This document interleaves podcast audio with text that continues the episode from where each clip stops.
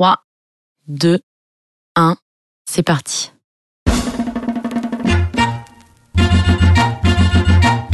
Yes, we can. Bienvenue dans Supplément d'âme, le podcast des gens engagés. I am fighting for my future. Notre maison brûle Je ne veux plus me mentir. et nous regardons ailleurs. We cannot sit back and Nous ne hope pourrons that pas everything dire works out for the best. que nous ne savions pas. We all know that it takes more than one to win this Nous ne fight. savions pas. Nous avons tous du potentiel, quasi infini. We really can change the world. You should not doubt. Mesdames et messieurs, avant d'écouter ma prochaine invitée, je vous conseille de bien accrocher vos ceintures. Car vous n'êtes pas prêts pour le phénomène Mariam Kaba. Mariam, c'est la femme libre. La femme tellement libre qu'elle libère toutes les femmes. Mariam, c'est un peu la grande sœur trop stylée dans les séries américaines qu'on peut appeler à n'importe quel moment et qui va nous dire Ma chérie, il te respecte pas? C'est out. Ciao, arrivederci. Tu vaux bien mieux que ça. Punto final. Mariam ne demande jamais la permission. Elle la prend et elle la prend comme une fucking queen. Mariam, c'est un phare dans la nuit, au sens figuré comme au sens propre, avec ses habits de lumière sur le dance floor. Mariam, elle est danseuse professionnelle, elle a monté un projet qui s'appelle Afro Vibe et elle fait partie d'une troupe de danseurs tous plus sublimes et talentueux les uns que les autres. J'ai nommé la famille Maraboutage. Mais Mariam, c'est surtout une femme hors norme qui, par sa simple présence dans une pièce, empower toutes les femmes autour d'elle. Je vais m'arrêter là parce que je veux pas vous gâcher le plaisir de la découvrir par vous-même. Mesdames et messieurs, The Queen, Mariam Kaba. Bonjour Mariam. Bonjour. Je suis ravie d'être avec toi. Euh, je t'ai déjà interviewé devant une salle, mais pas encore en privé. Et je suis trop contente. Et, euh, et du coup, ben, comme tu l'auras compris, Supplément d'âme, c'est un podcast sur l'intime. Donc, euh, on va explorer ça avec toi, l'intime, ta vie. Est-ce que tu veux bien nous raconter déjà un peu ton enfance et de manière plus globale les événements qui se sont produits au sein de ton parcours de vie qui ont fait la femme merveilleuse que tu es aujourd'hui? Waouh. euh, on a une heure, c'est ça? Bah, Merci de me recevoir en intime, pour le coup, vraiment là. Euh, moi, je suis Mariam Kaba. Je vais avoir 44 ans dans un mois, 31 mars. Et comme je te disais, j'ai l'impression d'avoir 14 ans dans ma tête. euh, et j'espère avoir 24 ans dans mon physique, mais euh, c'est ce que je me, dis tous les jours. Euh, je suis franco-ivoirienne. Mon papa, il est né en Côte d'Ivoire et ses origines, c'est la Guinée et le Mali. Et ma mère est française-espagnole. Mon grand-père était espagnol, anarchiste, qui a fui le franco.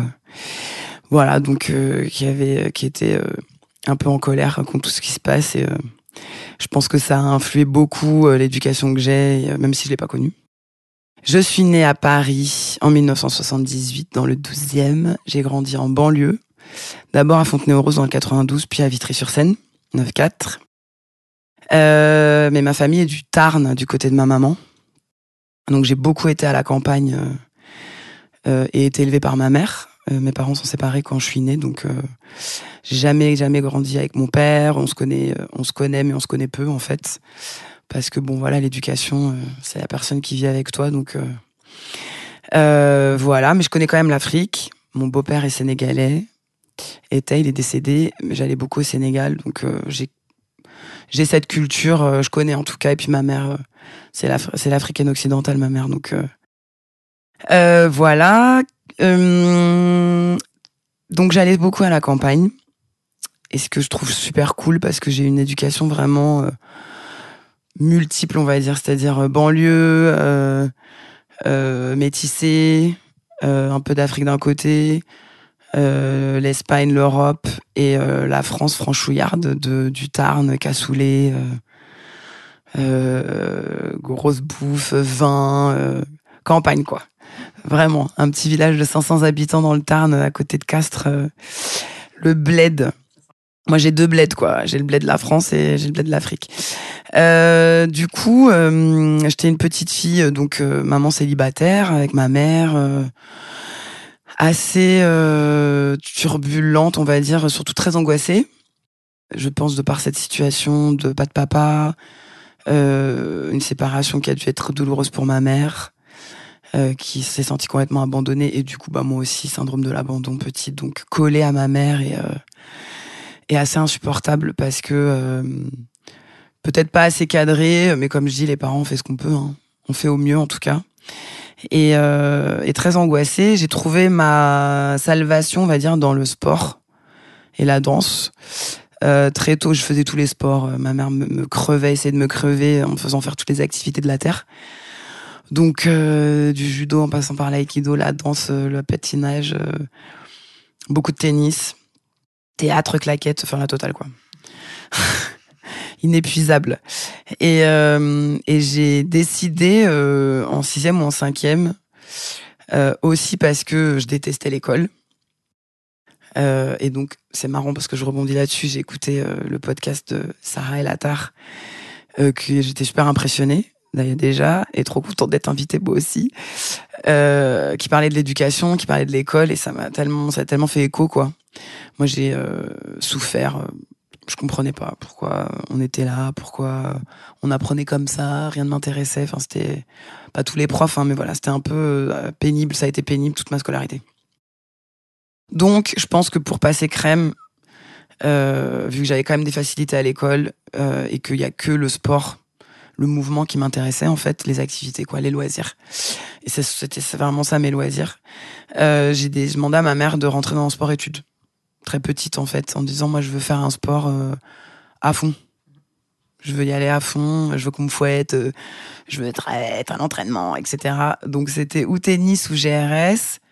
Ben, GR, on dit maintenant, gymnastique rythmique, là, avec les rubans, les ballons.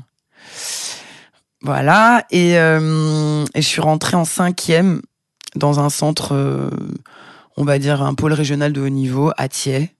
C'est là qu'on a déménagé à Vitry. Et euh, c'était parti euh, en mode entraînement tous les jours, trois heures, compétition. Une autre vie, quoi. Une vie où bah, tu vois tes potes en GR. Tu vois tes potes qu'à l'école. On est tout un peu ensemble parce que, voilà, en fait c'est une deuxième famille et puis t'es beaucoup plus au gymnase et avec tes copines et les entraîneurs que t'es chez toi et, euh, et là je me suis apaisée complètement en tout cas au niveau des relations avec ma mère et des relations aux autres. J'étais beaucoup moins chiante parce que je me foutais de tout sauf de ça. Donc en fait je faisais ma life. Euh, ma mère me dit on t'a plus entendu c'était euh, ça m'a cadré de ouf. Je pense que ça a beaucoup soulagé ma mère aussi. J'ai une petite sœur qui est arrivée quand j'avais 10 ans. Donc elle a été toute seule avec deux, mais beaucoup de gens à la maison. Ce qui était super d'un côté. Ouais, alors il y a eu toutes les cousines euh, du Tarn qui ont fait l'école normale, euh, qui sont, qui étaient tout un style, donc qui sont venues à la maison. Euh, les cousines du Sénégal, beaucoup. Le squat des potes de maman, ma grand-mère. donc quand elle me dit elle qu'elle a jamais été seule. Elle me dit j'ai toujours eu des bras pour refiler les gosses ou quoi.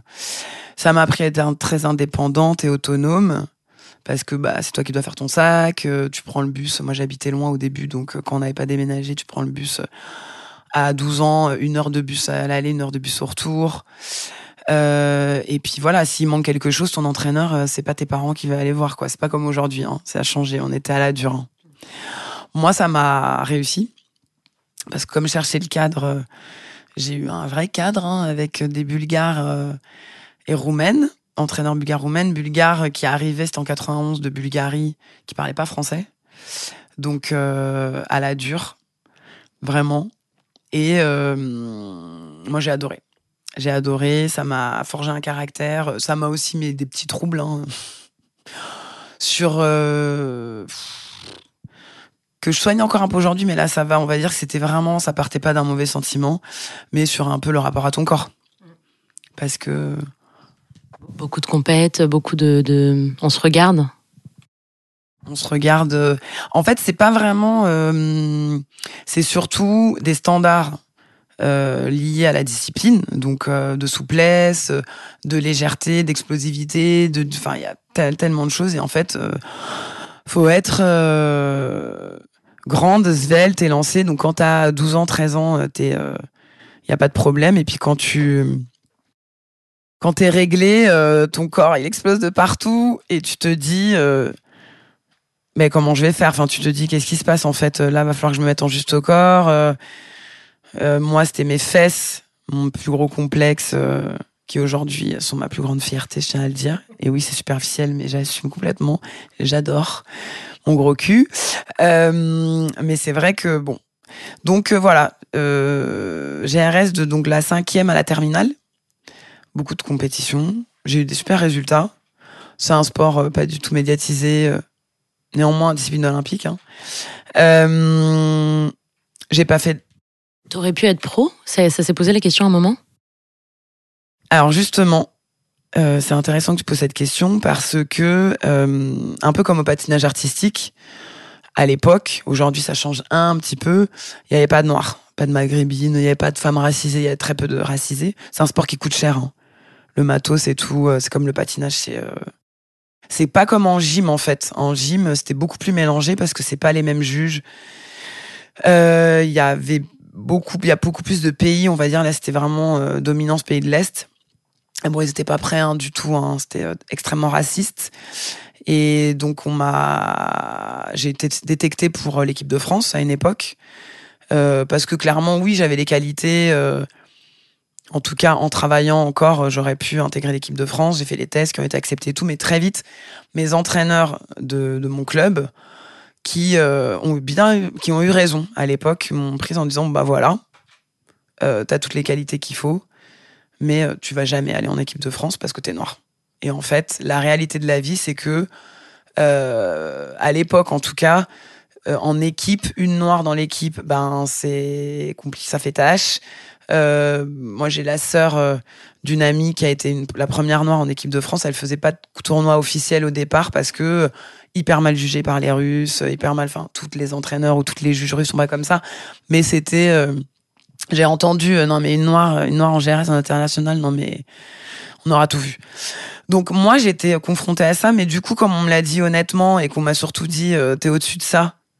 Et en fait, euh, c'est la réalité de la vie, mais c'est pas pour ça que c'est justement ça qui va te rendre plus forte. Quelque part, je me suis pas vraiment pris de claque et je pense que j'avais déjà la maturité. Ça a pas euh, de ruiner ma vie.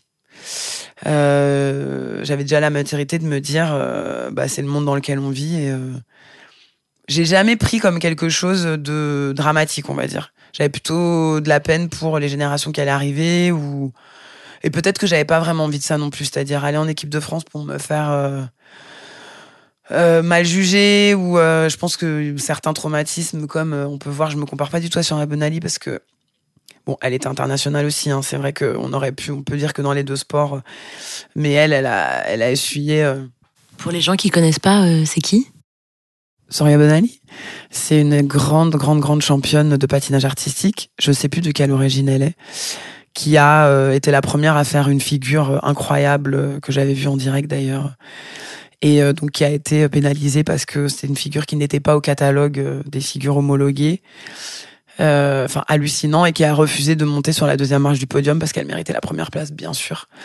Et pour moi, ça c'était euh, genre waouh, badass. La meuf, elle a pas le time. Et euh, mais merci quoi, Soria, parce que franchement, euh, ça a donné un exemple. Ça a été un des exemples. Je pense qu'elle en a chié quoi. Ça a dû être horrible, mais euh, ça a été un des exemples euh, qui, euh, dans le peu d'exemples que les quarantenaires femmes racisées ont pu avoir, étaient positifs et étaient battants et tout ça, parce que nous, on se comparait. les seules références qu'on avait, c'était les States on va dire, en personne. Bah, voilà, en sport et même dans les médias et même dans tout. Voilà, moi, je regardais le Cosby Show, j'étais complètement fan. Euh, après, il y a eu le Prince de, Bel Air et tout, mais nous, on n'avait pas ça. Nous, on avait euh, Pépita qui se faisait euh, cartonner. et où t'étais un peu contente quand on disait que tu ressembles à Pépita parce que tu dis c'est la seule meuf noire à la télé, mais tu disais, mais quand même, il y, a non, il y a un problème en fait. Donc voilà j'avais la chance à la maison d'avoir un tout autre discours, mais ça, ça, ça ne fait pas tout. En fait, tu grandis. Moi, je me sens profondément française et euh, métisse. Voilà, française, née en France, euh, grandie en France. Euh, moi, je suis un pur produit de banlieue. hein. Donc, euh, quand on me dit, bien entendu, que je connais l'Afrique, j'ai pas eu l'éducation africaine. J'ai pas, comme certaines copines maliennes, françaises d'origine malienne, mais qui ont grandi avec des parents maliens en France, en banlieue, avec la culture, tout la bouffe et tout. Moi, j'avais ça chez mes potes ou ma mère parce qu'on avait des amis. Mais en fait, j'ai grandi entre Vitry et le Tarn. Donc, même si tes parents ils t'ouvrent, euh, mon éducation euh, est française. Enfin, en tout cas, elle est euh, petit enfant européen. Donc, donc voilà, ma vie, bah, c'était ça, mon enfance assez cool pour, on va dire, j'ai fait ce que j'ai voulu et j'étais heureuse dans ce que je faisais, je me suis épanouie. ça m'a forgé un caractère, ça m'a appris que dans la vie, euh, il faut pas se laisser influencer, etc. Et quand t'as une idée dans la tête et que voilà, et que t'es aussi soutenu par certaines personnes ou ta résilience ou tes parents. J'ai la chance d'avoir une mère qui m'a dit tu veux faire de la GRS, tu veux y aller à fond, ok. Par contre, c'est vrai que quand euh, je baissais les bras un peu ou quoi, euh, bah, elle était plutôt à me dire ma cocotte, c'est le choix que t'as fait, donc maintenant t'as intérêt à aller jusqu'au bout parce que t'es gentil. euh. voilà, donc, mais c'est bien parce que ça allait dans le sens aussi du côté sport. va jusqu'au bout, bah toi, euh, valeur de respect, on est ensemble. On n'était que des femmes, que des filles tout le temps. Et dans notre club, en tout cas à cette époque, très très très soudés, extrêmement soudés, vraiment euh, une espèce de famille. Et aujourd'hui, on se voit plus, mais quand on se voit, euh, enfin, ouais, et on sera toutes soudées autour des unes et des autres, quoi. Ça c'est vrai. Et puis, euh, euh, j'ai toujours détesté l'école encore après. Et, euh, et donc, quand on te dit qu'est-ce que tu veux faire plus tard, euh, bah là, c'est genre, waouh. Euh, bah, je sais pas, en fait. Euh, Moi, il y a que ça que je sais faire. Il y a plein d'autres trucs- que j'aime bien, mais je vois pas comment euh, je pourrais en faire un métier. Moi, je veux faire loisir. Enfin, je veux faire kiff dans ma vie. Que ce que j'aime, en fait. J'étais un peu, je veux faire ce que je veux. C'est vrai que. Et toutes ces phrases de. euh, faut faire des concessions. Euh, prends sur toi. Euh, Il y a d'autres expressions comme ça euh, où j'étais un peu interloquée en, en genre euh, bah non en fait. Pour non. Moi je bah ça n'avait pas de sens en fait pour moi. Faut prendre sur soi. Pourquoi? Pour satisfaire qui? Euh, faire des concessions pour mon propre ma propre réussite ou mes propres choix ok. Mais pour euh, m'intégrer dans un schéma euh, créé par je ne sais qui ou créé par un système, euh, pas du tout, vraiment pas. Donc euh, Au fond, tu étais très libre, très jeune, dans ta tête en tout cas, et, et dans tes gestes aussi, dans tes, dans tes, très concrètement dans ta vie, quoi. oui. Du coup, euh, très relou, je pense, petite. Euh, en fait, je comprenais pas, je ne comprenais pas les adultes. Alors, ce que je comprenais pas, c'était beaucoup de choix de la part des adultes qui m'entouraient, qui ne marchaient clairement pas.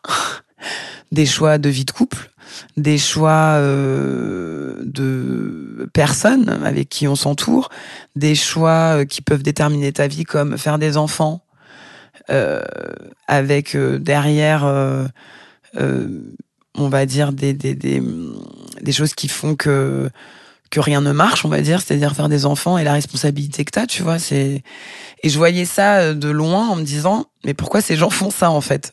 C'est-à-dire pourquoi euh, pourquoi vous faites un enfant, vous vous passez votre temps à vous hurler dessus, par exemple? Pourquoi euh, vous faites ce métier? Vous êtes fatigué, déprimé. Alors après, ça c'était mon raisonnement d'enfant bien entendu que parfois. Et du coup, j'étais euh, ok. Donc si c'est ça, grandir et travailler, c'est une vie de merde. Et en gros, je préfère rester dans ma vie d'enfant à faire mes loisirs et euh, surtout pas grandir. Vraiment. Et aujourd'hui, ça va un petit peu mieux, un petit peu, mais euh, j'ai gardé ma petite fille intérieure. mais elle est même pas intérieure, de toute façon, c'est. Je suis complètement tarée, quoi. enfin, non, moi, on, dit que je suis, enfin, les gens, les gens, gentiment, mais oui, que je suis très folle et tout. Je commence à te connaître un peu, et... mais c'est génial. En fait, on veut, on veut, on veut plus d'adultes qui ne. Enfin, le monde va mal, quoi. Les gens sont malheureux. Enfin, est-ce que c'est pas ça le but de la vie, de garder son enfant intérieur euh, pleinement vivant, quoi? Bah, moi, j'en suis persuadée. Et ça veut pas dire pas prendre ses responsabilités. Parce que quand j'étais plus jeune, de, de- déjà j'ai décidé moi d'aller dans un sport études et de ma cinquième à- donc euh, j'avais de mes allez 11 ans à mes 21 ans c'était moi qui étais responsable de ma compète de mon sac euh, d'arriver à l'école en temps et en heure de faire mes devoirs parce que ma mère elle avait pas le temps sur euh, dans le bus euh, sur un banc et en gros ma responsabilité c'est euh, tu files droit là-dedans parce que sinon il y a plus de sport. Tu peux pas tout avoir non plus. Si ça si ça marche pas à l'école vu que c'est une case obligée et que c'était aussi pour pas tracasser trop ma mère et puis surtout pour avoir ce que je veux. Donc euh, tu dois passer par ça. C'était peut-être ça ma concession, mon compromis, mais euh, le kiff de mes compètes et de ce que ça me procurait, l'adrénaline était tellement fort que leurs trucs par cœur, leurs opérations à la con, euh, moi j'ai très bien joué le jeu quoi. J'ai rien retenu. Euh, Aujourd'hui quand même, fille me ramène ses devoirs, je la regarde avec le vide dans les yeux, vraiment, et je lui dis euh, pourquoi tu fais ça? Enfin pourquoi pourquoi? Demande à quelqu'un d'autre s'il te plaît. Viens on va faire du roller tu vois enfin. Non mais même pourquoi pourquoi tu as des devoirs? Peut-on parler à ton prof? Enfin, d'ailleurs je l'ai mis dans une école où il n'y a pas de devoirs. Public.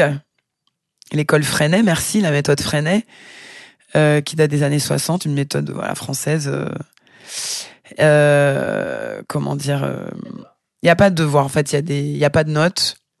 Il y a des tests de temps en temps mais en fait, euh, l'enfant, il a le temps à l'école de passer par le chemin le plus adéquat pour lui et d'arriver à un contrat final où tout le monde, ça doit être le même. Par contre, si tu passes par ton chemin, que tu as décidé ça, mon coco, t'as intérêt à faire ton contrat. C'est pas... euh, Donc, euh, c'est génial. Donc moi, l'adulte, je voyais, des... voilà, j'avais l'impression de voir des adultes autour de moi qui font des choix pas très réfléchis. Tous les adultes sont pas comme ça, hein, mais euh, puis je veux pas trop accabler ma mère ou quoi parce que c'est sa vie en fait. C'est juste que moi de l'extérieur, j'étais là mais pourquoi vous compliquez la vie comme ça en fait euh, C'est relou. Donc voilà. Est-ce que c'est un peu comme si, j'ai l'impression, euh, t'avais senti un truc en toi où tu mettais peut-être pas ces- les mots à cette époque-là, mais qui sentait, bon, il y a quand même des choses qui me conviennent pas dans la manière dont on m'éduque, euh, et comme si tu, tu faisais déjà un peu ta recette de, toi, la vie que tu voulais mener en tant que femme? Même inconsciemment, mais en tout cas, il y avait un truc comme ça. Alors je pense que c'est tout à fait ça. Alors ma mère, elle, elle m'a vachement laissé de champ euh, d'expression et de, elle m'a toujours fait vachement confiance. Elle m'a valorisé, elle nous a valorisé avec ma sœur euh, énormément euh, et c'était pas très facile. Euh, sachant qu'on était clairement pas les premières de la classe et que elle m'a toujours dit, elle me fait non mais le bac, bon je l'ai eu, je l'ai eu au deuxième coup au rattrapage à l'arrache à 10,001 quoi. Et ma mère elle a fait péter le champagne quoi. J'étais là mais maman, euh, c'est quand même pas glorieux. Elle fait bah quoi tu l'as? On s'en fout en fait maintenant. Je pense que ça l'a soulagé quand même, chose qui est euh, je peux comprendre, mais vraiment, ça veut rien dire trop pour moi aujourd'hui. hein. Mais il y avait aussi ce truc de société, c'est-à-dire que c'est la, la, la- les- ce sont les adultes qui font quand même la société, on va dire en tout cas euh, ces gens là-haut là, euh, qui nous dirigent et qui nous, ouais voilà, surtout j'allais dire euh, ces hommes blancs vieux qui devraient faire beaucoup plus d'afro vibe avec moi et de danse, on va en parler pour libérer leur bassin et euh, et leurs énergies bloquées là dans dans le bas du corps tellement bloquées qu'ils en font de la merde. Euh, et donc ouais l'adulte euh, cette personne là cette euh, ce, patriarcat qui qui impose des règles pff, qui me convenaient pas du tout et qui conviennent pas aux gens en fait. Donc elle m'a laissé elle m'a ouvert ce champ de liberté et moi j'ai dit ben non en fait j'ai la chance d'avoir ce champ de liberté. Moi je vais faire ma vie comme j'ai envie bien entendu je fais partie d'une société je suis pas du tout une anarchiste je vis pas dans euh, en autarcie hein, euh, et euh, et il y a des lois il y a des règles j'en suis, suis pas toujours d'accord mais je, me suis dit bah tu vas peut-être pouvoir mieux t'opposer à certaines choses en militant ou en éduquant ton enfant différemment ou voilà. Peut-être que ça- si ça n'avait pas eu Paloma. On va y revenir. Ouais ouais. Je serais par Mons et sans carte vitale euh, sans carte d'électeur Donc Paloma, c'est ta fille, on va y revenir. Juste un truc que je trouve quand même hyper beau et important chez toi, dans tout ce qui émane de toi, euh, consciemment ou inconsciemment, c'est justement, tu, l'as très bien dit, c'est on, a l'impression, enfin, c'est comme s'il y avait un, un mot d'ordre euh, tabou dans toute la société de devenir vieux, c'est devenir chiant. Parce que devenir responsable, on peut pas être responsable et fun. Donc si on doit être responsable des adultes responsables, on doit être con et chiant. Et toi, je trouve que ce qui est génial, c'est que tu incarnes le bah ouais, je suis adulte, mais en même temps, je suis pas obligée de devenir vieille pour autant. Et euh, oui, je peux être responsable et être méga fun et m'habiller en rose fuchsia et faire de l'afro vibe. Et pardon, mais je vous emmerde en fait. Et je vous montre la voix surtout.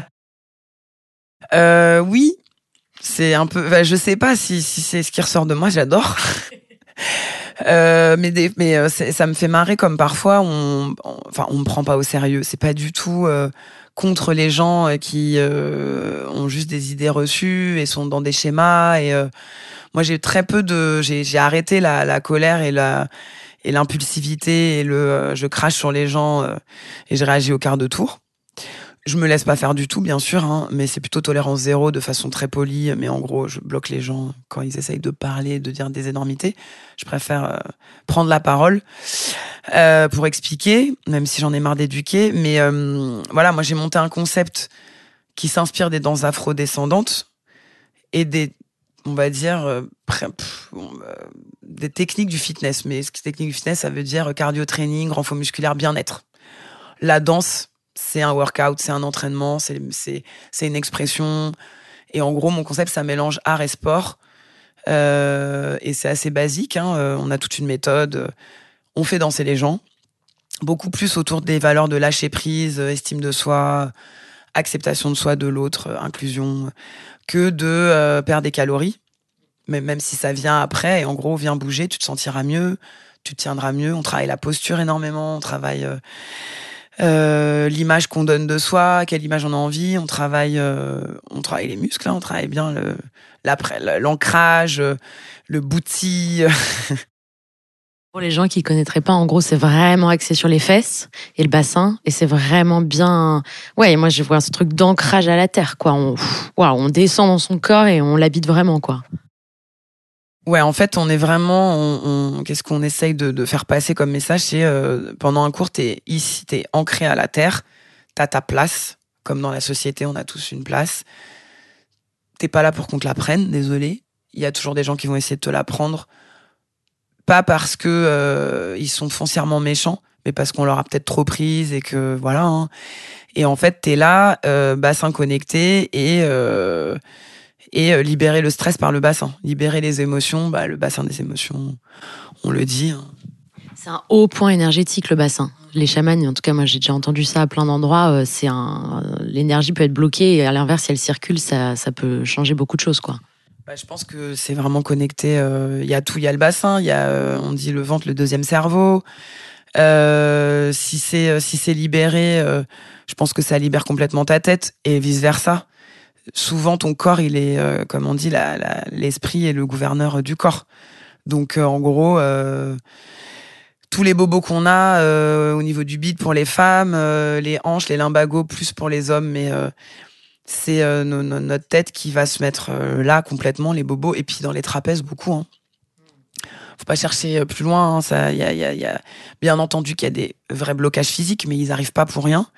Moi, je le sais euh, quand je me fais mal, euh, quand j'ai mal aux genoux, euh, voilà. Et donc, on essaye de connecter tout ça. C'est un peu, je dirais pas que c'est spirituel, mais un peu quand même. Et puis, euh, et comme je disais, les gens parfois, euh, ah mais c'est cool les cours que tu fais. euh, et quand je dis que je suis débordée, les gens comprennent pas. Ils font ah mais tu fais beaucoup de cours et tout. Je fais non mais moi en fait, euh, je suis derrière mon ordi et je vais chercher des contrats les gars. En fait, je suis une école de formation. Donc c'est ça le fun de faire trembler la cellulite de tout le monde, même des hommes qui en ont moins. Et c'est dommage. Mais ils ont besoin de libérer le bassin qui est complètement soudé parce qu'on leur a dit euh, faut pas pleurer, sois un homme, euh, ne monte pas tes émotions, n'exprime rien, euh, ne mets surtout pas, ne bouge surtout pas ton bassin, euh, sinon t'es une tarlouse, ne danse surtout pas, sinon t'es un pédé, ne fais pas. Ne mets pas de robe, ne joue pas à la Barbie, enfin voilà, tous les clichés qui n'ont rien à voir bien entendu avec la sexualité, avec le genre. Donc on libère tout le monde. hein. Euh, et du coup, euh, dans cette libération, on a créé euh, une école de formation qui est aujourd'hui référencée Calliope, n'est-ce pas? Pour ceux qui connaissent, hein, c'est un, c'est une, un certificat, enfin une certification d'État euh, d'organisme de formation validé. Euh, et du coup, tu peux être financé ta formation. Et donc, je vais chercher des contrats moi. Ouais, c'est la partie moins fun, mais pour former plus de profs, super fun, parce que les profs qu'on a, ils sont fabuleux. Je les embrasse. Non, mais en gros, ils sont dans la même vibe et c'est pas qu'un concept pour bouger, c'est aussi euh, des valeurs qu'on faire passer, des idées. On est antiraciste, on est féministe, euh, on est inclusif, on est, euh, on fait des événements pour les réfugiés, on fait des événements pour les femmes victimes de violences, dans tous les gros, enfin dès qu'on peut ou qu'on nous appelle dans les manifs ou quoi, on est là. Et, et voilà, et on fait aussi des contrats avec pas trop les marques, euh, parce qu'il faut que ça rentre un peu dans notre éthique.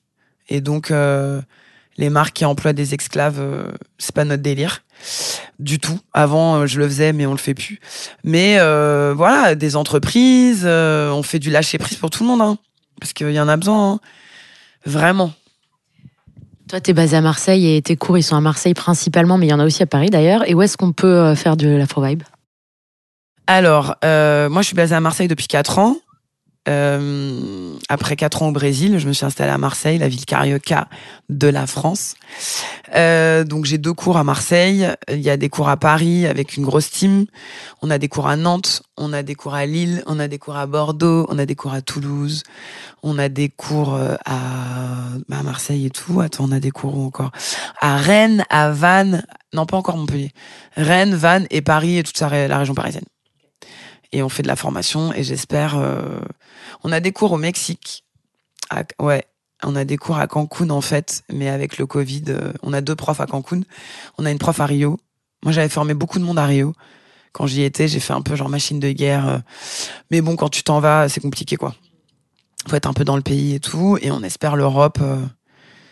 voilà, on espère foutre de la libération, de la vibration de joie par la danse partout, hein.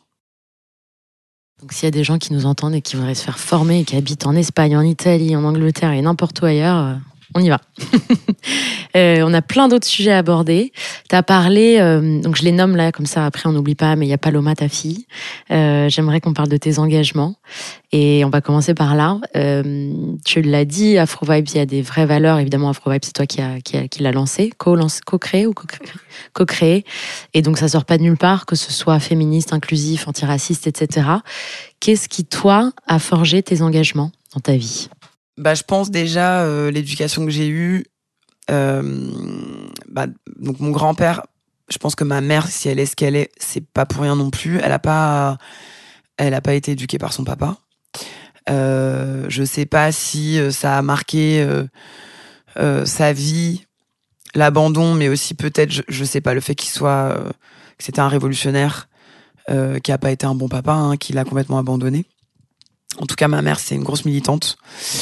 Euh, comme elle dit, euh, moi je fumais pas des joints en 68, euh, je jetais des pavés sur les keufs, hein, tu vois, c'est euh, dit parce que c'était bien beau les joints, mais c'est pas eux qui étaient à la tête des manifs. Bon, ça c'est le discours de ma maman, méga féministe. Euh, elle a aidé des médecins à pratiquer des avortements, elle a sauvé plein de femmes, elle a en prenant énormément de risques, elle apprenait à parler aux, des cours, elle donnait des cours de français aux femmes algériennes qui arrivaient, elle donnait la pilule en douce.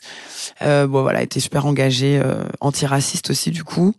Elle est assistante sociale, ma mère. Donc euh, elle a bossé à Bagneux, elle a bossé dans des gros parcs HLM euh, quoi. moi j'ai toujours vu ça. J'ai toujours été dans les sauts sociaux, j'ai toujours été euh, dans les familles a relogé, les familles polygames, euh, où elle essaie d'avoir de trouver des appartements dans les mêmes paliers. Euh, donc c'était un peu chez nous le défilé de la cour des miracles, de tout, mais il y avait ça. Beaucoup aider, aider les gens. Ma mère c'est une infirmière quoi. Elle s'est plus s'occuper des autres que d'elle. Du coup, bah moi j'ai eu ça aussi, hein, je pense, à vouloir beaucoup m'occuper des autres euh, plutôt que me consacrer à sur moi, focaliser. Ouais, je me soigne. Je me soigne depuis longtemps. J'ai 44 ans, je me soigne depuis que j'ai 28 ans. Plein de thérapies, des chamans. Euh, je suis vachement euh, sensible à tout ça et je suis curieuse, donc. et puis surtout, j'ai envie d'aller vite, moi. Il n'y a pas le time la vie, euh, c'est qu'une fois pour de vrai, en fait. Hein, ça s'arrête demain. Euh, donc j'ai quelques potes et copines des fois qui sont là, oui, mais je sais, mais je peux y arriver toute seule. Je fais, ouais, y arrives, mais t'es tellement lent. T'es tellement lent ou lente. Genre, pourquoi tu veux pas... Bon, chacun son rythme, comme on dit, mais euh, bon. Donc, moi, j'ai vu ça. Et puis, j'avais une vie... j'ai fait une fac de sport après tout ça. Après, je suis devenue coach sportif. Coach sportive. j'ai gagné très bien ma vie à Paris. J'ai coaché des gens de la mode, du milieu de la mode, des stylistes et tout. J'ai gagné bien ma vie. J'ai acheté un appartement. J'étais dans le 18e. J'avais ma vie de bobo, bien installée. Et j'étais pas très engagée. On va dire qu'à l'intérieur, oui, ça, c'était un espèce de bouillon. Un peu de colère envers moi-même aussi en me disant, mais tu sers à rien, meuf, en fait. Voilà. Pas... Ça, c'était à, ça a duré longtemps, ça. Entre mes 24 et 35. Pendant 10 ans, euh, j'ai toujours continué à voir ça et ma famille et mon éducation, c'était ça. Et j'ai beaucoup aidé, du coup, j'ai aidé beaucoup mes amis. Mais j'avais l'impression de ne pas donner vraiment de sens à ma vie et d'être euh, une privilégiée euh, dans son petit appart de bobo euh, à faire des apéros dînatoires avec mes copines, ce qui était génial. Et c'est pas du tout un jugement, mais en tout cas me concernant, je, il y avait un truc qui allait pas. Ouais, je me faisais vraiment chier en fait. Donc euh, j'ai décidé de sortir vraiment de ma zone de confort et comme on dit de me sortir les doigts du cul parce que euh, j'étais j'étais privilégiée et que je pouvais me le permettre et aussi parce que j'ai fait preuve de beaucoup de courage, je pense. Je suis partie au Brésil à 35 ans, j'ai tout plaqué. Pas à 20, hein, pas à 25. Pas de mec, pas de gosse parce que pas envie de devenir adulte. Donc surtout pas s'engager et surtout pas tomber amoureuse et laisser l'amour rentrer en soi parce que forcément tu vas te faire abandonner ou tu vas souffrir, comme le schéma familial. Il a fallu euh, m'extirper de ça. Et là, en arrivant au Brésil, tout, je pense que ce que j'avais vécu de d'agression, micro-agression comme extrême agression extrêmement violente, m'est revenu en pleine gueule. Et c'est là que je me suis dit, ok, c'est pas possible. En fait, on va dire que euh, le racisme systémique français de la société française, pas du français pris euh, à part. On va dire, comme moi, je suis française et j'ai aussi et j'ai j'ai des, des comment dire des a priori. J'en ai eu. Je me suis déconstruite vraiment. Euh, je parle vraiment de la société, des schémas et de comment c'est créé, c'est fait et comment on a la tête dans le guidon et comment on est baigné là-dedans et qu'il faut vraiment sortir de là euh, pour se dire euh, non mais il y a un truc qui va pas. Ça m'est revenu dans la gueule euh, et du, du sex- sexisme quand j'étais au Brésil et c'est là que j'ai pris le le- le- j'ai l'ampleur j'ai vu l'ampleur des dégâts sur moi et sur nous tous et que je me suis dit ok en fait tout ce que tu tu dormais là t'étais en mode euh, tu frémissais un peu. Euh, il a fallu que je parte pour voir ce qui se passait là-bas et j'ai dit ok et là je suis devenue une vénère un peu. Enfin là j'ai commencé à m'engager de ouf euh, à faire des cours d'afro vibe dans les favelas euh, à ouvrir ma gueule en portugais en plus. Donc euh, alors qu'avant j'étais euh, pétrifiée mais pas de peur de mais c'est pas normal en fait ce qui s'est passé là. Tu sais quand tu te dis après putain j'aurais dû dire ça j'aurais dû dire ça on a tous eu ce sentiment euh.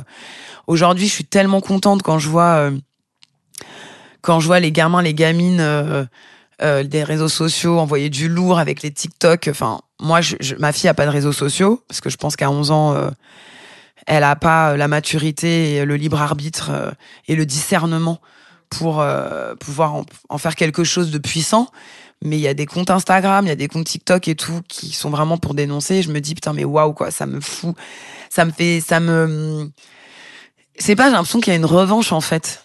Ouais ça me galvanise quoi. J'ai laissé un message à à Mariana Benengue, c'est une Instagrammeuse, euh, je sais pas, détester que j'appelle comme ça, mais euh, euh, bon que j'adore, qui a qui a donc 20 ans de moins que moi, ça pourrait être ma fille quoi quand on se voit. euh. Et, et je lui ai dit, je lui ai dit, ça fait trop du bien antiraciste, queer, euh, féministe. De, c'est une danseuse de walking exceptionnelle. Elles ont euh, plein de comptes avec des, des copines un peu d'Instagram où elles dénoncent euh, tout ce qu'on subit en fait. Et euh, nous les femmes, nous les femmes noires, maghrébines, asiatiques, enfin toutes les racisées, les gays, les transgenres, enfin. et en gros, je lui ai dit, mais merci parce que les outils que vous avez aujourd'hui que vous pouvez utiliser, je dit non, on n'avait pas ça. Il y avait d'autres choses, mais on était moins entendus.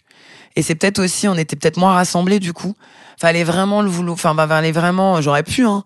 J'avais pas, j'avais pas les outils. J'étais un peu genre, euh, comment je fais? Je suis vénère. Et du coup, j'étais vénère. J'étais hyper en colère.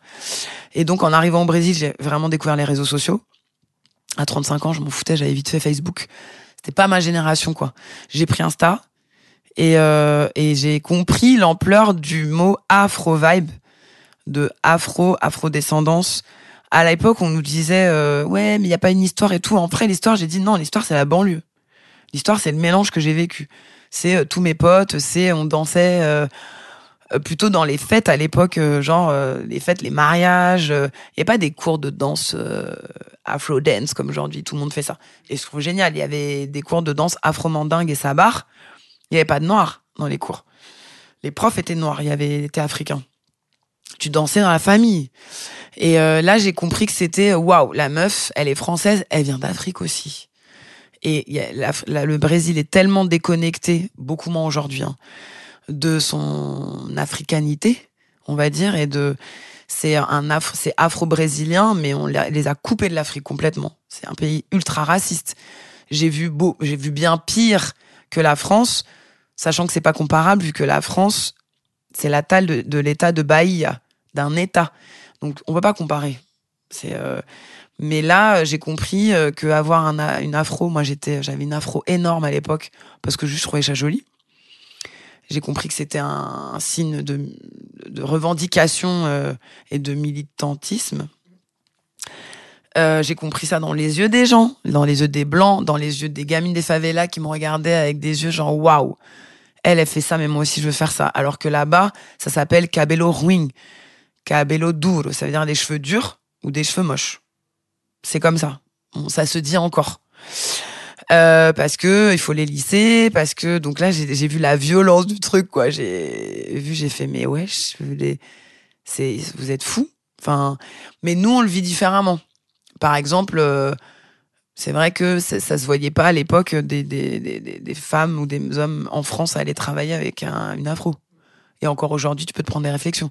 Mais c'est un peu plus sournois. Enfin, c'était un peu euh, là-bas, ils disent que c'est un racisme, euh, on va dire social et pas racial. Mais en fait, c'est la même chose. Je veux dire, je suis désolée. euh, dans la société, les Noirs sont juste exterminés, pauvres, pas éduqués. Voilà. Donc, tout ça a fait que j'ai réalisé les agressions, euh, les micro-agressions racistes, les agressions sexistes. Euh, j'ai été agressée sexuellement toute petite, moi. J'étais violée à 6 ans, donc euh, petite, petite. Euh, c'est quelque chose dont je parle très facilement euh, aujourd'hui. Je l'ai dit assez vite, je ne sais plus exactement dans ma tête de petite fille de 6 ans après combien de temps. C'était en vacances, euh, chez des petites copines de vacances du village.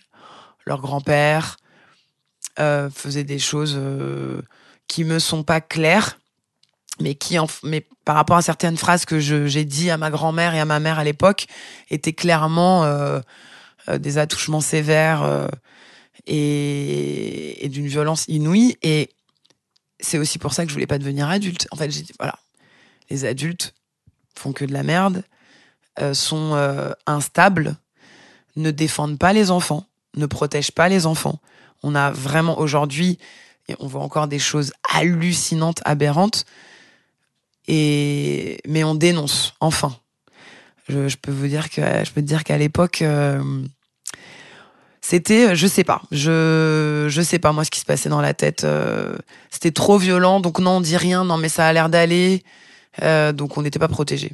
Pas dans toutes les familles, mais euh, moi, toutes mes copines, euh, c'est arrivé à pratiquement toutes mes copines. Avant d'être majeure, euh, avant d'être majeure déjà, et après, bon, je t'en parle même pas.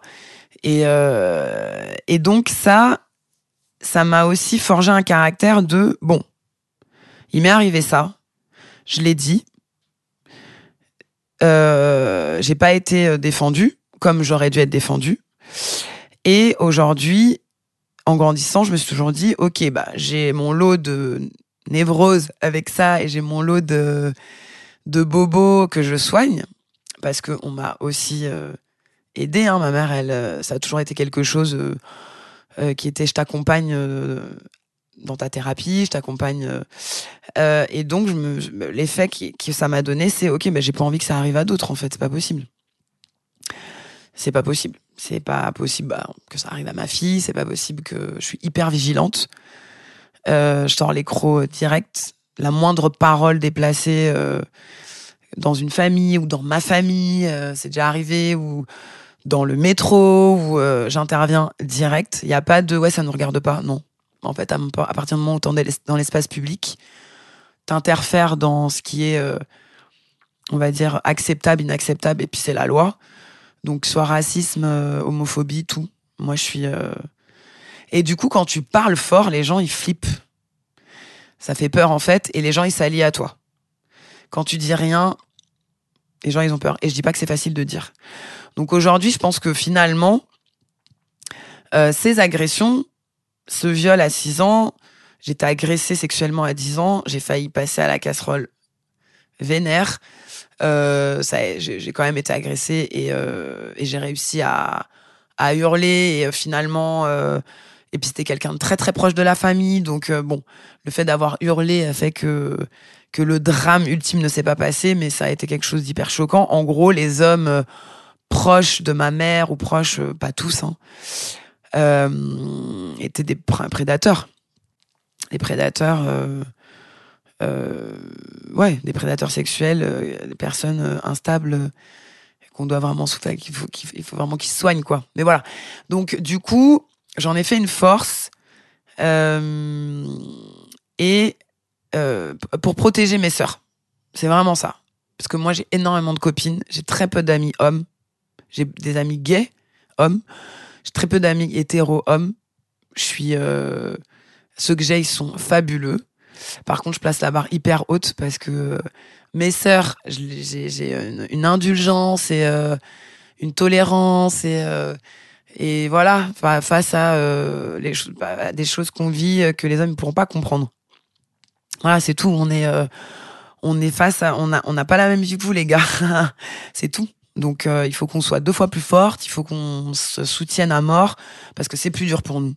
Et c'est plus dur pour une femme racisée. C'est comme ça. C'est pas de oui mais. Il y a pas de oui mais en fait. Là, sur ça, moi, je suis euh, genre radical. Je suis radical. Hein.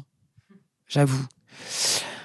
Il y a des gens qui disent que je suis un peu ayatollah et je suis un peu plus dans la fluidité. Mais à un moment, euh, un chat, c'est un chat, quoi. Et du coup, euh, mes amis hommes hétéros, c'est des bombes. Ils sont euh, grave déconstruits, féministes, ferment leur gueule quand il faut fermer leur gueule. Ils ont compris, ils sont là genre waouh. Désolé quoi. Et je leur dis aussi, je dis ok maintenant quand il y a un de vos potes là qui parle, maintenant faut parler aussi. Faut dire stop, faut leur.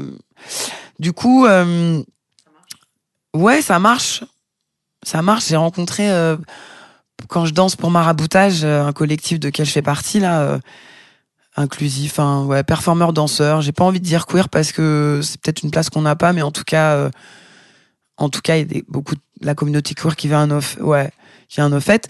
J'ai rencontré un mec, un habitué des fêtes. blanc, cis, hétéro, qui m'a dit bah en fait je me suis brouillée avec beaucoup de potes parce que je l'ai ouvert en fait. J'ai dit que ça suffit. Et euh, il me dit, je me suis heurté à des murs, à des mecs qui me disent, ouais, arrête de faire chier, arrête ceci, arrête ça. Il dit, puis en fait, je me suis complètement opposée euh, à ça. J'ai défendu des nanas et j'ai plus envie trop de les voir en fait. C'est vraiment ça. Il dit, je me rends compte que, mais tant mieux. C'est cool quoi. Donc euh, voilà, moi je suis beaucoup euh, entourée de femmes. Je les soutiens coûte que, enfin, mordicus, coûte que coûte, même s'il y a des femmes qui merdent, euh, je les soutiens quand même. Et euh, pourquoi je dis ça? Ben voilà, donc euh, c'est pour euh, j'ai toutes ces, enfin on va dire toutes ces étapes de ma vie, de choses un peu difficiles, euh, ont fait que aujourd'hui, je veux, j'aimerais qu'il y ait de moins en moins de femmes qui passent par là. Bien entendu que les hommes sont agressés sexuellement aussi et euh, j'ai des amis à qui il arrive des choses vraiment atroces. Donc c'est pas du tout une histoire de compétition. Hein. Mais en tout cas, euh, quand on parle des enfants, défendre et protéger les enfants coûte que coûte, coûte que coûte. Et, euh, et c'est ça, voilà, je me disais pourquoi les gens font des enfants si on peut pas les protéger derrière, c'est donc voilà, j'ai beaucoup parlé. t'amènes très naturellement le, sujet d'après qui est bah, justement les enfants, enfin ton enfant du coup, Paloma. Euh, Est-ce que tu veux bien nous parler de cette rencontre avec Paloma? Alors, ma petite Paloma, hmm, qui fait beaucoup de bruit, qui prend beaucoup de place. Euh, donc moi, à 35 ans, je me casse au Brésil, euh, donc sans mec, sans gosse. Liberté, freedom, pas de responsabilité, pas d'attache. Je suis responsable que de moi, car je suis persuadée que nous ne sommes pas, on n'est pas responsable d'un autre adulte. Ne vous laissez pas embrigader là-dedans. Je parle à tout le monde. Si vous vous sentez culpabilisé pour un autre adulte en face de vous, c'est faux. C'est pas ça en fait. Chaque adulte, euh, voilà, se gère. On peut soutenir les gens, mais on n'est pas responsable des adultes. On est responsable de son enfant. Et euh, j'avais pas envie du tout d'être responsable de qui que ce soit. Je trop de charge mentale, trop de angoisse, trop de ouais ouais complètement enfermement total, enfermement total, euh, trop de responsabilités et euh, voilà. Donc j'arrive au Brésil et euh, j'avais une cousine germaine du côté de ma maman qui était comme ma sœur, la fille de mon tonton, donc le frère de ma mère. Qui était une personne exceptionnelle et très abîmée par des adultes qui avaient été eux-mêmes abîmés par d'autres adultes, etc., etc., etc. Et un jour, il faut couper la, il faut casser la chaîne, hein, parce que sinon, euh, schéma familiaux ancrés euh, de souffrance, de maltraitance, et euh, voilà, transgénérationnel exactement. Ma cousine avait une petite fille en 2010 euh, dont elle pouvait pas s'occuper euh, comme on peut s'occuper d'un enfant parce qu'on s'était pas occupé assez d'elle, on lui avait pas donné assez d'amour, donc ça a été très compliqué. Mais j'avais coupé les ponts avec ma cousine, car euh, trop de souffrance et tu ne peux pas aider quelqu'un qui ne veut pas qu'on l'aide. Euh, et donc euh, très froidement et et on va dire objectivement, j'avais pas laissé l'affect, j'ai pas laissé l'affect m'envahir et je lui ai dit moi je suis là si tu si tu te fais aider, je t'accompagne. Tu veux pas, il y a plus de Mariam. Désolé. Donc j'ai fermé la porte. Elle a eu un enfant. J'ai continué à fermer la porte en disant on est dans la merde. Cette gamine, on va la récupérer un jour. Ou je vais la voir un jour. Ou bon, le temps passe. Ouais, je le sentais complètement. Bah en fait, tu sais quand t'as quelqu'un quand même très proche comme ça et qu'il a un enfant qui en dépend, à un moment donné, euh, tu vas être obligé de dire ou pap, pap, là ça va être carnage, il faut sauver cette petite. Et euh, mais moi j'ai un peu fait, genre j'ai tourné la tête, genre non non, j'avais dit non. Bon, il arrive 2014, je m'installe au Brésil, j'étais là-bas depuis un mois, préparation du carnaval, fiesta, découverte d'un, d'une ville, euh, Rio de Janeiro, avec tout ce que ça implique. euh, le, le, le paradis comme l'enfer. Hein, c'est c'est intense Rio. Et puis euh, ma cousine a- était malade, mais dans sa dans sa désespérance et tristesse, et elle s'est pas soignée du tout. Elle s'est euh, laissée aller à petit feu. Elle est décédée. Et elle a laissé une petite fille de trois ans et demi, seule, sans papa, sans maman, sans personne, en Guadeloupe. Ma cousine s'était installée en Guadeloupe. Et là, euh, bah, tu te prends un raz-de-marée dans la gueule. hein. Tsunami, euh, tu te dis, non, c'est pas possible. C'est pas, ça arrive pas à notre famille, quoi. Donc, ma mère été super vaillante, était là-bas, tout accompagné. Et puis, au bout d'un mois, trois semaines où elle était, elle m'a dit, tu prends un avion. Donc, j'ai débarqué à Rio après un mois d'installation au Brésil où j'avais tout laissé. Enfin, j'avais tout laissé. J'avais quitté Paris, quoi, vraiment. Euh, ma cousine n'était pas encore décédée. J'ai, euh, je l'ai accompagnée dans les euh, derniers jours. Aujourd'hui encore, je me dis, j'ai pas lâché ouvert les vannes, j'ai pas ouvert les vannes de la tristesse encore de que j'ai ressenti. J'étais dans l'action, il fallait agir pour cette petite. Vraiment, c'était urgent car elle était vraiment abandonnée.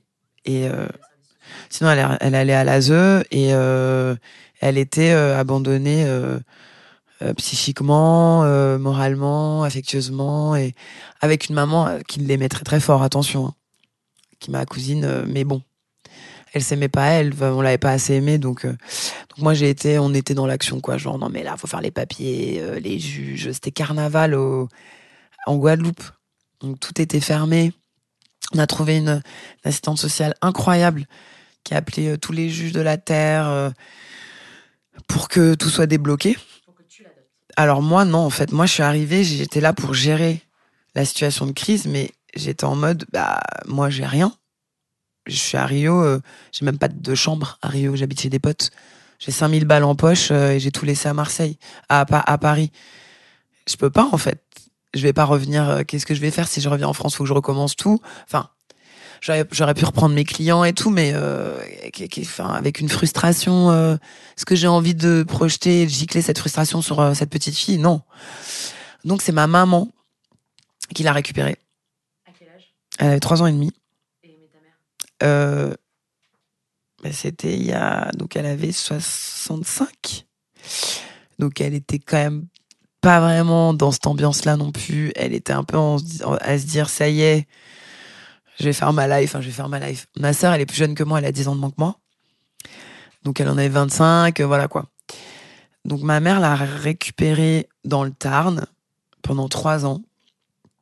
A eu les trois années les plus difficiles, quand même, de cette petite fille qui perdait sa maman. hein, euh. Enfin voilà, c'était chaud. C'était, euh, c'est hyper beau, hyper triste et hyper beau en même temps. Et euh, et elle a, elle a, elle, ouais, elle a, elle a, comment dire, elle a du bagage, ma, ma fille. Elle a déjà passé par plein de choses. beaucoup, elle a vécu ce que plein de gens vivront jamais en fait. Et puis moi, elle m'a choisi. hein. La première fois qu'elle m'a vue, elle m'a regardée, elle m'a dit, euh, dis donc, t'es, grande toi. Et elle, était hyper insolente. Enfin, elle était vraiment en mode euh, euh, défense. Ouais, voilà. J'ai cherché le cadre sur la défensive et puis en gros j'ai eu besoin de personne donc vous êtes qui quoi Dis donc t'es grande toi je peux monter? Dans tes bras ou donc je l'ai prise trois ans et demi toute petite toute maigre et là je l'ai prise mais j'étais un peu en mode à la tenir loin de moi genre qu'est-ce que je pourquoi non mon dieu pourquoi et puis bah c'était c'était trop tard quoi c'était trop tard j'avais pas du tout envie hein. j'avais Donc ça, c'est dans le Tarn, parce que du coup, ta mère l'a- l'a adoptée à trois ans et demi. Et quand est-ce qu'elle te dit, t'es grande, je peux être dans tes bras? Non, en fait, elle me dit T'es grande, je peux être dans tes gra- bras en Guadeloupe quand j'arrive, le premier jour. Et, et là, je gère, on gère la situation dramatique. Moi, je repars à Rio et elle repart dans le Tarn avec ma mère. Donc, il y a eu quand même une séparation là. Elle m'a très vite appelé maman, elle appelait ma mère mamie. Et moi, je suis beaucoup revenue en France. Ouais, elle est venue au Brésil. Et euh, surtout pour me dire, ok, j'ai un enfant. Enfin, je vais être sa mère parce que j'ai dit à ma famille, ok, je vais la, je l'adopter, je vais la gérer. Mais là, je peux pas. Donc en fait, ma mère était sa tutrice. Après, c'est moi qui suis devenue tutrice. Et là, on va faire une procédure d'adoption parce que elle a pas mon nom, mais elle aura, elle aura, elle a le nom de ma mère et on mettra Kaba derrière. Et, euh, et puis c'est, je suis sa mère en fait. Et donc, tu l'as vraiment, euh, entre guillemets, euh, c'est pas le bon terme, mais euh, tu l'as adoptée, toi, vraiment quand dans ta vie? Elle est rentrée quand, en- entre guillemets, en full time? En 2017 quand je suis rentrée du Brésil en juin 2017. J'étais au Brésil, euh, 400 coups, machin. j'ai dansé au carnaval en 2017, un truc de ouf. Et c'est là que je me suis dit, c'est le moment de partir. tu claques la porte, euh, tac, j'ai dansé au carnaval et salut. Euh, C'était une super expérience. Et, du coup, je suis arrivée à Marseille, j'avais pas de taf, euh, pas d'argent. J'avais vite fait. J'avais des amis, ouais, j'avais une, j'ai une amie famille, on va dire, que je considère comme ma famille et qui m'ont dit t'inquiète pas, on est là. Je connaissais un petit peu Marie-Antonelle euh, que j'avais rencontrée à Rio, mais en fait, juste, euh, j'avais kiffé la ville, j'étais venue une fois ou deux. C'est qui Marie-Antonelle pour les gens qui, qui nous écoutent? Marie-Antonelle Joubert, euh, ma petite dame, c'est euh, la directrice de l'école Courtrage-May euh, Marseille. Et c'est une de mes meilleures amies. Et c'est une putain de gonzesse. Et elle m'a énormément aidée. Et elle m'a dit T'arrives en France avec un enfant seul que t'adoptes, enfin que t'as que dans ta vie, tu vas pas à Paris. Donc j'avais pas j'avais pas d'option Paris, je m'étais pas dit euh, je vais me mettre dans mon 40 mètres carrés. euh. Elle fait non non, elle elle l'avait fait. Tu vois, elle me dit tu viens là, on est tout un gang de copines, on va tellement t'envelopper parce que tu vas tellement en chier. Et c'est ça aussi, elle m'a dit ça va être horrible. Et euh, ça a été horrible. Ça a été horrible tout en étant incroyable de vivre ça avec cet enfant, mais très horrible. Parce que j'avais, j'étais pas du tout prête à être mère. Je, j'avais pas envie en fait. J'avais envie de sauver un enfant, en tout cas de lui donner une option autre que l'ASE et que toute la chaîne dans laquelle, enfin tout le chemin dans lequel on l'avait projeté. Donc ouais, j'avais envie de l'accompagner, mais par contre, euh, ce que ça te fait sortir du bide de tes entrailles, déjà quand t'es maman, parent, voulu, c'est un raz-de-marée. Euh, quand tu l'as pas porté, euh, que t'étais en train de faire ouais, carnaval de Rio de Janeiro, sans attache, et que t'arrives euh, avec quelqu'un dont tu dois t'occuper non-stop et qui a des gros bobos, euh, ben non, t'es pas prête. T'es pas prête. Et tu te prends des coups de. C'est le punching ball. J'ai vraiment eu ça. J'ai énormément appris sur moi. J'ai compris pourquoi c'était dur d'être adulte. Enfin, en gros, voilà, j'ai compris pourquoi euh, les gens, euh, enfin, les gens, beaucoup de personnes euh, échouent, sans, enfin, avec euh. C'est un peu un mot fort, mais euh, en fait, ouais, où c'est compliqué. Foire avec les gamins, franchement, on le voit bien, c'est chaud. Quand même, il y a pas, y a des exemples, t'es là, genre, waouh. C'est parce que les gars, vous avez cru quoi, quoi? Arrêtez de faire des enfants n'importe comment, les gars. C'est, c'est extrêmement dur. Je sais pas, je pense que je vais lui mettre. Elle va aussi aller chez le psy. De toute façon, elle y va, hein, parce qu'elle avait déjà tellement de bobos que. Et elle ira à cause de moi. hein. On met un peu des, des, des casseroles, on donne des casseroles à. Par contre, ce que je sais, c'est que je dis à ma fille, maman, mais maman, elle a grave merdé. Maman, elle est pas parfaite du tout. Maman, elle a envie de faire la fête, tu vois, là, avec ses copines. Et, euh, et se la coller, en fait. Ou, euh, en fait, je mens pas sur qui je suis. Ma- elle, Paloma, elle sait exactement qui est sa maman. Par contre, elle sait que je suis là et que je la laisserai jamais tomber. Elle sait que je suis son pilier, il y a pas de problème. Elle sait aussi que les gens ils peuvent mourir, elle le sait. Elle l'a vécu et que demain ça s'arrête, donc elle est autonome, indépendante et, et elle a sa vie. Sa vie, elle dépend pas de moi. Moi, je l'accompagne, mais euh, bien entendu que En fait, tu l'autonomises, j'ai l'impression. Et effectivement, tu as dit un truc hyper important, c'est que finalement, il y a tellement d'adultes qui savent pas dire pardon, qui, font genre, tu vois, euh, genre je maîtrise, alors qu'ils maîtrisent que dalle, et jamais ne s'excuseront, jamais. De parents, j'entends. moi, je pense que j'aurais bien aimé euh, qu'on s'excuse quand j'étais petite et qu'on me dise on a grave merdé avant que je le demande. Il est jamais trop tard. Alors moi, par contre, euh, j'ai aucun problème à m'excuser, j'ai aucun problème. En fait, la vulnérabilité, euh, on est, faut arrêter là la société judéo-chrétienne dans laquelle on a été élevé, euh, complètement atroce, genre tu ne feras pas ci, tu ne feras pas, ça. tu seras au-dessus, euh, tu te retiendras, tu n'importe quoi. euh.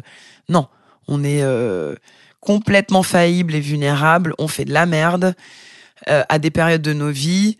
Moi, j'ai fait des trucs pas bien, j'ai blessé des gens et, et je me suis peut-être pas tout le temps excusée, mais il est jamais trop tard. En tout cas, j'essaye. Euh, Il y a peut-être des gens que je vois plus. euh, mais j'ai été blessée aussi. Mais en fait, aujourd'hui, euh, quand, quand, mais même pour des petites choses, je suis un peu agressif, je parle pas bien ou quoi, ok, j'envoie un message direct. J'ai envoyé un message aujourd'hui à une copine en disant hier je t'ai expédié. C'était pas le moment. Je savais pas comment te le dire et du coup j'ai été euh, sèche. Et j'espère que bon, elle, s'en était pas rendue compte, mais elle m'a dit t'es trop chou. En fait, c'est rien. Et euh, dire à un enfant, euh, je t'ai hurlé dessus parce que on va arrêter, on hurle sur nos enfants. Alors moi, j'ai aucune patience. Donc euh, la patience légendaire, je parle, hein, je parle aussi, mais à un moment donné, des fois j'ai une blague, je fais ok, on va y aller à la à l'européenne, à la française, on va parler. Maintenant là, on va y aller à la Blédard. Tu m'as grave saoulé. Enfin et euh, et oui, et je je hurle, je fais des non moi je fais des dingueries. hein. Une fois j'ai balancé un balai dans la chambre, il a traversé un tableau. euh, que ma fille avait fait pour Iseult, ça, elle est fan d'Iseult, j'ai éclaté Iseult avec le balai. Pardon, si tu mets un, un- une caméra, mais en même temps, euh, bah oui, je pète un câble. Bon, elle avait menti, je pète un câble sur le mensonge. J'ai pas honte de le dire et j'ai dit non mais maman, j'ai pas lancé le balai sur elle, mais j'ai pété, enfin j'ai déjà balancé des, des, des cahiers par la fenêtre. Ben oui. Et là, ce jour-là, en plus, elle m'a dit non mais en fait, désolé, vraiment j'ai menti, je sais que le mensonge.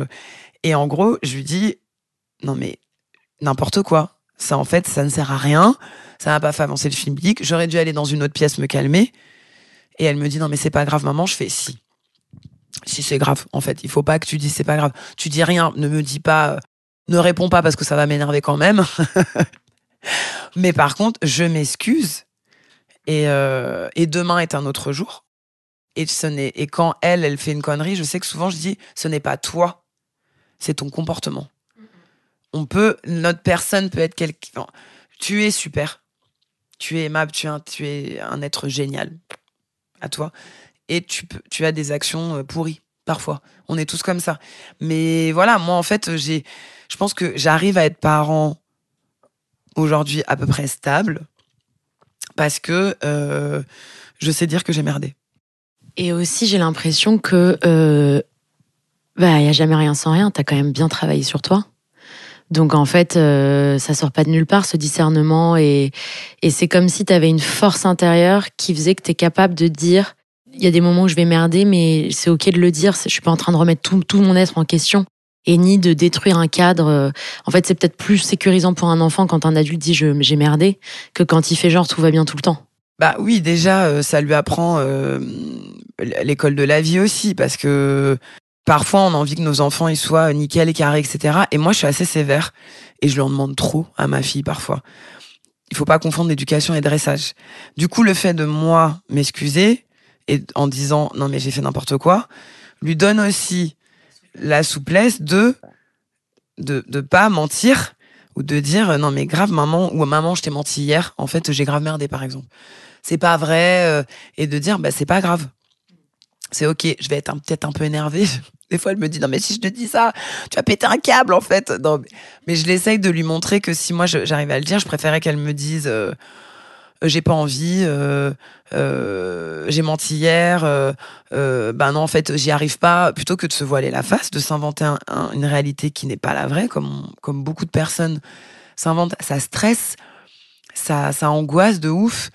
Et euh, et du coup de se dire bah dans la vie tu vas faire des choix tu vas peut-être faire les mauvais tu vas quand même apprendre et tu vas assumer. Parce que si t'assumes pas tu vas dégringoler ma chérie tu vas te casser la gueule et c'est là que ça va faire mal. Et en fait euh, on peut pas euh, les éduquer euh, dans quelque chose de faux tu vois. C'est c'est pas des armes à leur donner en fait. C'est pas c'est pas cool. Donc il y a pas l'adulte tout puissant et, euh, et non en fait on apprend énormément des enfants. Parce que écoutons les jeunes en fait. Et on est dans une société où quand t'es jeune tu ne sais pas. Et on voit nos on putain on est dirigé que par des je dis pas que ils sont enfin je dis pas que toutes les personnes qui font la société dans laquelle on est ne sont pas des personnes curieuses ou qui pourraient tendre la main etc mais en gros la masse fait que euh, tu es jeune en France tu veux monter quelque chose créer quelque chose tu peux pas. On te met des bâtons dans les roues direct. C'est quand même dommage. Enfin c'est euh, c'est contre-productif c'est contre-productif. Moi je pense que c'est la fin d'une société en fait ça. C'est ne pas donner la parole aux jeunes ne pas donner la parole aux enfants ne pas leur euh, leur dire qu'ils peuvent eux aussi questionner découvrir inventer euh, tout ce qu'on fait pas à l'école. C'est euh, la fin. On va droit dans le mur en fait hein. moi je pense qu'on va enfin je suis pas pessimiste mais ne faites plus d'enfants d'ailleurs. Il y a plus de a plus de planète les gars et donc voilà moi je l'ai adopté je suis méchante de dire ça fait des enfants mais putain c'est pas ouais où éduquez-les euh, il faut qu'il faut que ce soit eux qui changent tu vois. Moi je, moi je l'ai adopté donc j'essaie de la guider bien. En tout cas euh, de la mettre sur le chemin de ce qui va lui ressembler le plus elle va faire ce qu'elle veut. Elle va faire ce qu'elle veut elle va prendre ses responsabilités avec ça et, et je vais pas la formater en fait. Elle sait ce qui va lui aller. Je vais lui donner les outils de pouvoir faire ce qu'elle veut. Je vais pas euh, non je vais non je vais pas l'étiqueter je vais pas l'enfermer euh, elle va être libre euh, au mieux qu'elle peut dans cette société euh, et peut-être qu'elle influencera d'autres personnes. Et euh, moi ma fille c'est elle qui explique le sexe c'est comment on va dire le vagin à ses copines. Dans une école méga hippie enfin méga déconstruite et et waouh quoi. Je sais pas enfin donc les copines elles sont toutes oui comme ça. Moi je lui parle de tout ça de exactement comment c'est fait de sa sexualité avec elle-même parce que bah oui euh, alors elle aime pas trop elle fait genre euh, qui me parle je fais ouais c'est ça ouais je fais tout le monde le normal hein, chérie Euh, tout le monde le fait on n'est pas t'es pas obligé de le dire mais par contre c'est juste pour dire c'est normal c'est ton intimité il il y a pas de problème ou même mais même tout, elle va passer en sixième. Les drogues, l'alcool, les, les, les, les, les tentations, ce qu'on va lui proposer ou pas. Ou je lui dis c'est normal, tu vas faire tes expériences, mais sache que ta mère connaît tout. D'accord? Tu me la feras pas en fait. Ta mère, elle a tout essayé, tu vois, c'est genre, elle sait tout et et voilà. Et d'ailleurs, euh, bon, en fait, et donc tu vas faire tes trucs, mais en tout cas, si tu te sens en danger, viens me voir. Moi, je sais. Ne va pas faire n'importe quoi. Je préfère moi te dire euh, et te guider, en tout cas, et surtout te protéger, plutôt que euh, te dire elle a fumé un joint, euh, elle est en échec scolaire ou c'est une délinquante. Réveillons-nous là, parce que de toute façon, ils vont y aller là. Ils y vont déjà. L'alcool, c'est tôt, très très très très tôt par rapport à nous. Les drogues, c'est il y a de plus en plus de choses et puis ils connaissent tout par les réseaux sociaux. Enfin, en gros, donc euh, c'est quoi? Je veux être son ennemi ou son son ennemi ou son ami? Je veux vivre dans une société différente qu'elle? Non. Si, je me coupe de tout ça, euh, je peux pas la protéger en fait. Du coup, à, réprimander, à, à comment dire, euh, punir, euh, à rendre tabou, on les protège pas. Après, euh, c'est pas la fête à la maison. Enfin, chez moi, je suis pas sa copine du tout. Elle sait que, voilà, ma mère, souvent, c'est ok, on va appeler maman, quoi. Si elle commence à foutre un peu le bordel avec ma mère. Et là, elle, rentre dans la terre, tu vois. un regard et elle fait Hum, qui me parle. Donc, je pense que je préfère être son allié, quoi. Je sais pas pourquoi je des- des- bah ouais l'éducation euh, la liberté dans la liberté. Ouais vraiment de voilà. Est-ce que tu as un dernier message à transmettre aux gens qui nous écoutent? Euh, qu'est-ce que je pourrais dire? Alors euh, bienveillance sur vous d'abord on se fait des câlins là on arrête de se juger tout le temps de, de, de se rabaisser. On est les plus forts, on est les, les, les, maîtres de notre propre jugement et on est très fort pour se mettre sous terre. Du coup, ça renvoie ce message-là sur les gens qui peuvent, du coup, en, en- qui peuvent nous rabaisser aussi, on va dire. Donc voilà, la bienveillance, être gentil avec soi. Euh, la solidarité, la sororité, les meufs là. Vraiment, on est ensemble, quoi. On est ensemble, pas contre les hommes. Moi, je vous adore, hein, les gars. Et euh, je te dis, j'ai des potes fabuleux. Mais ouais, euh, ensemble contre euh, la domination, la, toxi- la toxicité qu'on peut avoir nous aussi. Et puis, vibration de joie. Non, surtout le message, dansez, les gars. L'ego, tous les jours. Vraiment, tu mets ton son préféré, qui dure, les sons, c'est 3 minutes. 3 minutes 25 à peu près. 3 minutes 25 dans ta journée, ok, faut faire de la méditation, faut respirer, faut faire le yoga, faut manger vegan, faut, faut, faut, faut, faut. Euh, faut danser sur ton son préféré. Voilà, où tu l'écoutes à donf tous les jours. Je pense que c'est une bonne. euh, Voilà, et on respecte la planète. On n'a pas parlé de ça, on en parlera dans une autre fois. Écologie forever. Tout est lié, c'est-à-dire que le système de domination euh, de la femme, de, voilà, des de, de- des personnes racisées, de toute personne en situation de minorité, et, on domine de la même manière la planète. En fait, on croit qu'on est au-dessus, quoi. Ben en fait, juste petit aparté, euh, donc moi je suis euh, psychopathe écolo, enfin psychopathe écolo. Non mais c'est vrai, hein. Je te jure, je suis quand même, euh, je suis très très très très engagée là-dedans. Mais pourquoi aussi? Qu'est-ce qui m'est venu à la gueule? C'est les gens meurent, les gens pauvres meurent pour euh, et donc et, les déplacements de population, ça, ça, crée des déplacements de population, les, réfugiés, etc. Pour assouvir nos besoins les plus futiles. C'est quand même un truc de ouf en fait. C'est pas euh, euh, oui la planète bien sûr, mais la planète euh, la planète euh, c'est nous d'abord en fait. Enfin c'est nous d'abord. Non c'est pas nous, mais en fait s'il y a pas de planète il y a pas nous. Donc euh, la planète elle s'en remettra tellement. La planète des fois je me dis mais vas-y la tsunami géant on mérite tellement pas. Et en fait euh, les gens meurent pour euh, les femmes racisées pauvres partout crèvent de nos putains de fringues. C'est pas possible en fait. C'est juste. euh, Donc, je pense que tout est lié et je pense que on se pose plus la question. C'est bien de militer, mais avant d'aller acheter la énième tenue chez cette marque atroce, bah voilà la femme Bengali euh, qui est normalement ton allié quoi. C'est pas possible en fait, tu vois. Bon, je vous parle même pas. Alors bien entendu, j'ai un iPhone de connasse, pas un nouveau, et reconditionné qui est en train de mourir, et donc je vais m'acheter un Fairphone là. Ouais, je vais passer parce qu'on peut pas, euh, on peut plus. Faut voir ça. Et pareil pour la bouffe, bah je vais que chez le producteur. Pourquoi? Parce que je veux bien manger pour ma machine, mais aussi parce que franchouillarde que je suis, nos agriculteurs ils se suscitent tous. Et moi, ça me fait chier en fait. Ça me fait chier que l'humain trinque vraiment à côté de, juste à côté. euh, voilà. Après, moi, c'est mon engagement parce que je trouve que c'est une globalité et, euh, j'essaye au mieux. Je juge pas l'individu. Je pense qu'on fait comme on peut.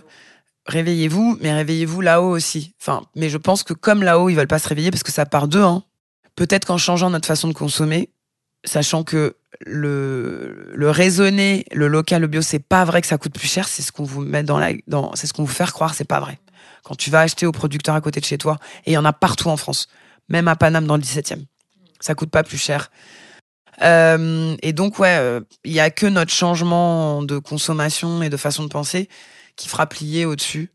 Hélas, parce que j'ai, je crois pas trop euh, dans au-dessus parce qu'ils ils brassent tellement d'argent et ils s'en frottent les mains en nous regardant.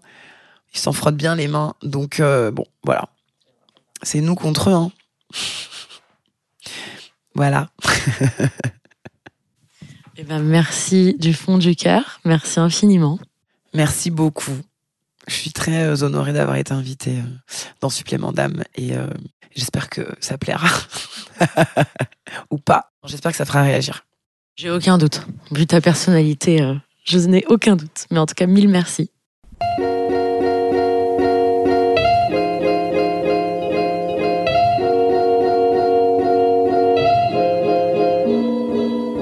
Je suis Laura Jane Gauthier. Supplément d'âme est un podcast indépendant, alors n'hésitez pas à le partager sur les réseaux sociaux et à mettre 5 étoiles et un commentaire sur Apple Podcast.